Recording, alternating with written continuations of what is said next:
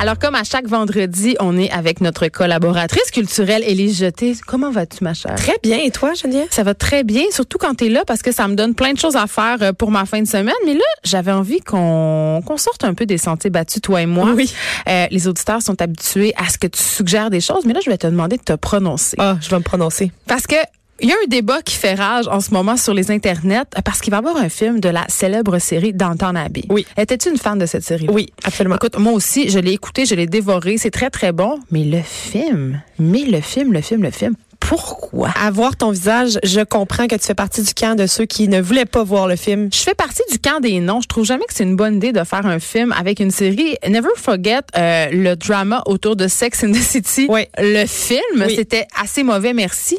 Et là, j'ai peur. J'ai peur qu'on détruise ma série que j'aime. J'ai peur Ouais. que ça soit pas bon. Il y a deux choses là-dedans. Premièrement, moi, je suis- je suis dans le camp du oui. Ok. J'ai hâte de voir le film de Downton Abbey qui sort le 25 septembre prochain. Euh, ce que j'aime avec cette idée-là, c'est, en fait, ce qui est toujours bon quand on fait un, film avec une série télé, c'est quand ça se passe pas immédiatement, im- immédiatement après. Oui, là, il y a eu du temps Il y a qui s'est écoulé. On a eu le temps de les oublier. Puis on dirait que ça, ça crée une coupure. Puis dans le temps aussi, dans le fond, le film se passe deux ans après. Donc euh, le, on campe les personnages deux ans après la fin de la série, Euh, ce qui permet d'établir un genre de distance puis de reconstruire des intrigues. Tu sais, on n'est plus dans les intrigues de la série télé, puis on, on plonge vraiment dans des in- des intrigues distinctes.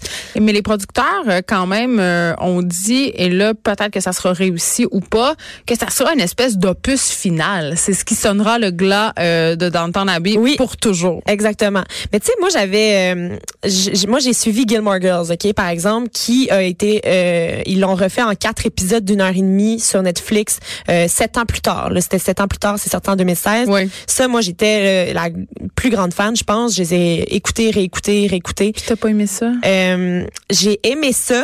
Mais j'avais des, des, des Ah réticences. Mais c'est sûr que le- la barre est tout le temps super haute, tu sais. Puis là, l'espèce d'aristocratie, là, puis tout ce qui se passe dans euh, dans Abbey, c'est- tu sais, il y a, il y a une espèce de de climat dans lequel on s'insère nous-mêmes, on- puis on devient Ben, la série, ben, la série, de par sa forme, Ah. permet de déployer des intrigues très complexes qui peuvent Vraiment. s'étirer sur des heures et des heures et des heures.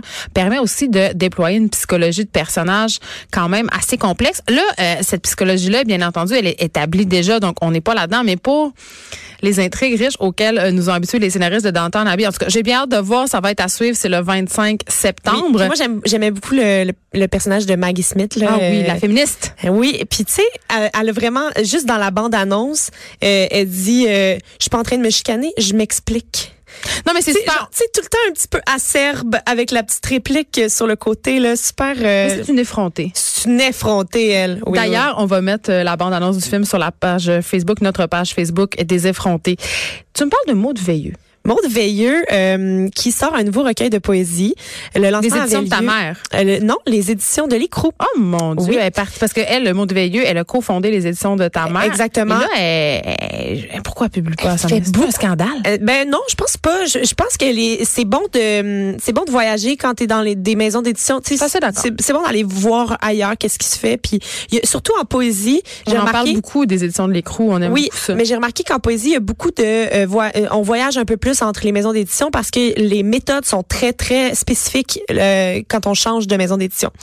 Donc Maud Veilleux que moi j'ai connu avec euh, les choses de l'amour à marde que j'avais j'avais adoré de par le titre mais aussi de, de par euh, la poésie assez crue de Maud Veilleux et là elle nous sort comme une sorte de lumière spéciale. J'avais oublié le spécial là, qui vient à la fin. Fait que ça change tout. ça change tout. Le lancement avait lieu hier à la librairie euh, Le Port de Tête et euh, elle a fait donc une petite lecture aussi de ses de ses écrits. Et euh, ça, ça parle euh, ça parle de l'idéalisme qui a été heurté et déçu. Hein. Tu sais, moi, euh, je fais partie de ces... Donc, de la vie. oui, c'est ça. Je fais partie des gens qui sont facilement déçus. Puis s'il y a un sentiment que j'ai ressentir, c'est la déception. Tu sais, quand, quoi? quand ta mère te dit, Oui, là, oui, je suis pas fâchée, je suis je suis pas fâchée, je suis déçue, genre, je suis anéantie pour plusieurs Il y a semaines. rien de pire que ça, les jeter. Pour vrai, quand moi là, c'est ma petite stratégie là. euh, quand je veux manifester euh, à mon chum que je suis pas contente, Oui. je dis tout le temps, non, non, je suis pas fâchée, mais j'avoue que je suis un peu déçue. Ouais. Boum. Tu viens de tout faire exploser, c'est vrai. On se sent comme un petit chien piteux dans ce temps-là. Exactement. Comme au primaire, c'est Oui. retour, t'as six ans à nouveau. Donc, elle parle de s- tous les, les petits idéalismes qu'on a dans la vie et qui sont déçus. Et elle parle aussi de tout ce qui se passe quand euh, on sort de l'espèce de représentation qu'on se fait des choses, tu sais, le- le- l'image qu'on projette, mais elle, elle, elle regarde juste à côté. Je vais t'en lire un extrait. Oui. Des écrivains à l'image de l'époque, nous avons réussi, l'innovation innove, l'imaginaire transcende le réel. Mais j'aimerais toujours mieux faire partie de l'équipe de ceux qui dansent en bobette et qui ne comprennent rien à la politesse et aux convenances des gens propres. C'est ça mon vrai deal, le goût weird sous mes ongles, juste ça, me garder un peu sale pour qu'il en reste demain matin, qu'il me reste toujours un peu d'hier à quelque part entre les orteils, dans le nombril, sous les yeux et dans le nez. Écoute, moi, c'est le type de poésie euh, qui me parle. Évidemment, une langue, euh, et là, c'est un terme excessivement gavaudé, mais une langue décomplexée, une forme complètement éclatée. Oui. C'est vraiment intéressant qu'est-ce qu'ils font euh, à l'écrou, euh, cette Oui. maison d'édition-là. Puis, euh, beaucoup, beaucoup de, de jeunes poètes à découvrir euh, Exact. par chez eux. Je rappelle le titre, donc c'est une sorte de lumière spéciale. C'est écrit par Maud Veilleux. Ça vaut vraiment la peine de lire ça. Et là, on se déplace du côté de ma mère patrie, le Saguenay-Lac-Saint-Jean, parce que tu me parles du festival Saint-Ambroise. Saint-Ambroise Fringe Montréal, par Ah, exemple. c'est pas Saint-Ambroise au Saguenay? Mais non, mais c'est parce qu'il y en a un peu tellement partout. déçue. Il y en a un peu tellement partout. déçue. Je voulais que tu me parles de Saint-Ambroise, de ses patates et de son magnifique magasin de VR. Ah, de VR. Écoute, euh, écoute, peu de gens, je sais pas pourquoi on parle de ça. Peu de gens euh, savent ça, mais Saint-Ambroise au Saguenay abrite un, un magasin de VR absolument, je pense que c'est sur des kilomètres. C'est le un des plus Ah. gros magasins de VR euh, au, au Québec. Je, je connaissais pas une Geneviève, la fan de Winnebago. Là. Non, je suis pas vraiment fan de, de Winnebago. Euh, je suis pas fan de VR non plus, mais je suis fan de Saint-Ambroise. Mais là, OK, fait que, OK, Donc, du côté de Montréal, que- Saint-Ambroise j'ai coulé ma géographie. se déroule à Montréal, mais il se déroule dès lundi. Ça se déroule jusqu'au 16 juin. Et Ma fête. euh, c'est ta fête le 16? C'est ma fête, Ah, le c'est 16 juin. parfait. Et c'est une plateforme, en fait, qui permet aux artistes de, et, et au public aussi de prendre des risques, d'expérimenter et euh, de jouer un peu ensemble. On, on fait tomber le quatrième mur. Hein? Non, on non, aime ça. le quatrième mur au théâtre. euh, Mais il y a, entre le il y a public beaucoup d'expérimentation théâtrale, euh, musicale. Ça, ça va un peu dans tous les sens. C'est de l'art avec un grand A. Et euh, il donne vraiment des cartes blanches à plusieurs projets qui euh, qui auraient pas vu le jour sinon. Fait que c'est assez. Des fois, on peut voir des affaires super poches puis des affaires super bonnes. Comme au C2. Oui, oui, on peut voir. euh, oui, tu as tout à fait raison. Euh, la directrice du festival suggère parce que tu peux acheter une passe en fait pour aller au Fringe. Il y a des spectacles un peu partout dans la ville et euh, tu utilises. C'est une passe pour trois spectacles, donc tu payes pour trois spectacles. Et euh, elle dit choisissez une valeur sûre, un spectacle réputé et un autre au hasard pour tu sais bon, comme une, une petite euh, pouvoir goûter un petit peu à tout. Et euh, c'est c'est vraiment un endroit pour faire des découvertes. Euh, il y a 800 représentations données par plus de 500 artistes partout euh, sur la planète parce que Fringe c'est comme un festival mondial, mais bien évidemment on a le satellite montréalais euh, qui se déploie euh, dès lundi. À quand euh, un Fringe à Saint-Ambroise? Saguenay, Lac-Saint-Jean. L'appel est lancé. Un autre festival, euh, le festival Diapason de Laval. Parce Oui. que oui, à Laval, À Laval, il, y a une, passe des affaires. il y a une vie culturelle, Oui. mesdames et messieurs. Ça se passe plus euh, précisément dans le quartier Sainte-Rose. Moi, je vais, je vais toujours à Diapason, ce festival euh, Le qui Cossu. se déroule à Laval début juillet. Donc, c'est du 4 au 7 juillet cette année. Ils ont dévoilé leur programmation cette semaine. Et euh, c'est leur onzième édition. Et moi, ce que je trouve vraiment le fun avec les spectacles, premièrement, la plupart des gros spectacles le fun sont gratuits. Donc, il, y a une grosse scène extérieure. Pas besoin de... T'as juste besoin de prouver que t'as pas de vitre sur toi et euh, c'est le seul... C'est quand même facile. c'est ça, c'est le seul euh, laisser passer pour entrer.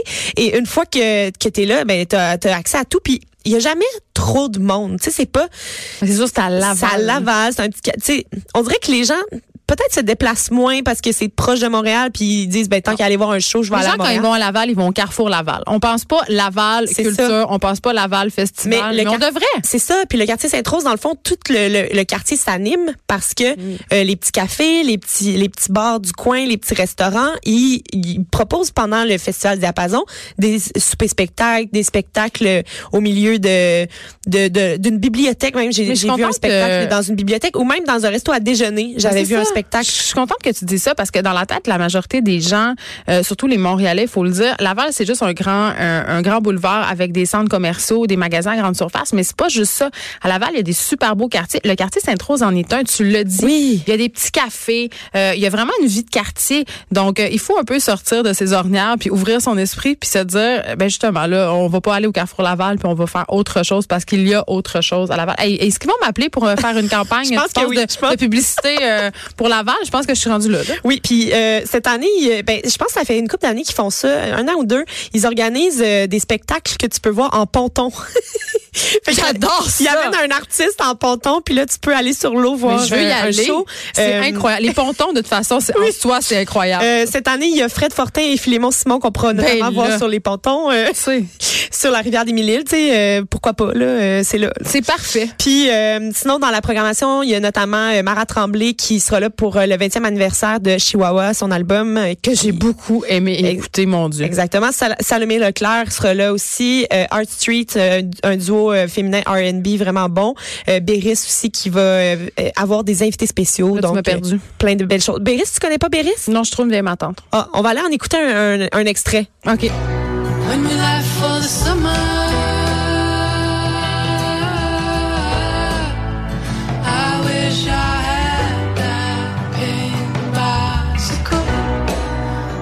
OK. Hein? Je pense que je vais, euh, je vais, je vais poursuivre dans ma découverte. Tu m'apprends des choses. Je pense que je suis là pour t'apprendre des choses. Mais là, je, suis contente que tu aies gardé euh, le clou du spectacle pour la fin de cette chronique. La fin. Parce que Jean Leloup est de retour. Le, la John the Wolf. La cerise sur le Sunday. Je suis allée à son lancement mercredi qui avait lieu à l'Arsenal euh, scène contemporaine et euh, c'était fantastique parce que ça avait lieu. C'était un lancement qui avait lieu au cœur d'une exposition. Euh, c'est notre trésor national, Jean Leloup. C'était fantastique. Puis là, c'était super bizarre parce qu'on savait pas trop si. C'était bizarre. Oui, ben c'est toujours ben, bizarre avec Jean Leloup. Jean Leloup il y avait, bizarre. Il y avait euh, au moins 300 personnes, euh, des vedettes puis des journalistes. Puis c'était très, c'était quand même restreint dans le, genre de personnes qu'il y avait là. Mais par contre, il y avait vraiment beaucoup de monde. Puis là, les gens se promenaient. Puis la rumeur circulait qu'il y allait pas avoir de show. Tu sais, c'était comme. J'aime ça. Il s'est créé les événements, la controverse. C'était vraiment mystérieux. Là, il nous avait dit à 18h30, il va y avoir quelque chose qui va se passer là. Puis là, il y avait une genre de structure avec euh, un genre de grand rideau en plastique. Puis il, il, avait mis comme des ventilateurs dedans. C'était une installation artistique. Je, Jean Leloup n'était pas là-dedans. On se rappelle que l'Arsenal, quand même, c'est un lieu pour aller voir de l'art contemporain. Puis juste, si vous êtes jamais allé à l'Arsenal, ça vaut le coup. Ça vaut vraiment la peine d'aller faire un tour. C'est la galerie, euh, pour moi, euh, d'art la plus intéressante à Montréal. Puis pour amener des enfants aussi. Oui. C'est le fun parce que l'art contemporain touche les enfants parce que c'est souvent un peu grandiose et absurde. Oui, puis des fois participatif aussi. Euh, fait que là, il y avait comme les grands rideaux qui, qui étaient propulsés par le vent. quelque chose? Là, il se passait pas grand-chose là, à part des lumières puis du vent. Puis là, on était comme, OK, qu'est-ce qui se passe? Puis là, finalement, ils ont ouvert une autre salle dans le fond. Et ça ressemblait à une salle de cinéma. Il faisait super noir. Il y avait un écran géant où on projetait des images d'animaux. puis là, c'était comme on était dans le milieu de la forêt. Ça a duré plusieurs minutes avant que là, tu sais, le monde s'endormait. Là, on regardait euh, les, tu sais, les petits oiseaux. Ben c'était long. Il y avait comme, ça a duré comme un bon 5-10 minutes. Puis finalement, Jean Leloup a fini par rentrer. Euh, euh, il s'est installé. Les gens étaient assis par terre. C'était super cosy. Il a interprété ses, ses chansons à, la guitare tout seul, assis sur une roche. C'était, c'était comme spécial. Tu sais, ben, on, on a vécu de quoi? L'album s'appelle L'étrange pays. C'est son neuvième album en carrière. Il a été enregistré seul, guitare-voix, entre Charlevoix et le Costa Rica. Est-ce que tu l'as tout écouté? Je l'ai écouté au complet. De quoi ça a l'air? C'est un magnifique album. La ah, poésie est tellement délicate. On entend des bruits euh, extérieurs parce que évidemment, il, il, il joue dehors, il s'amuse. Euh, il y a comme quelque chose de très libre dans cet album-là que j'ai trouvé euh, qu'il n'y avait pas nécessairement dans dans Paradis par exemple, où est-ce qu'il est plus formaté, plus, produit, c'était plus arrangé. Puis il l'a dit lui-même lors de son lancement que euh, il aimait ça, les affaires un petit peu plus brutes. Puis c'est exactement ça qu'il nous offre avec cet album-là. On va aller entendre une pièce qui s'appelle Boulevard des rêves brisés. On va se laisser là-dessus, je pense. Oui. Boulevard des rêves brisés chacun de son côté, serrant son petit soulier, où l'oiseau affolé Ah, c'est du grand Jean Leloup. Écoute, merci Élise Jeté d'avoir été avec nous. Euh, tout le monde, euh, c'est déjà terminé pour nous pour cette une autre semaine passée avec les effrontés. Je souhaite un excellent week-end. Moi, je vais aller faire un tour du côté de Québec en fin de semaine. Élise, la oh. patrie de Jonathan Trudeau, mon collègue. Euh, je vais aller essayer un nouveau spot puis je vais vous en reparler lundi quand je vais être de retour. Bon week-end tout le monde. Boulevard des rêves brisés. Courage et vérité étoile du Nord.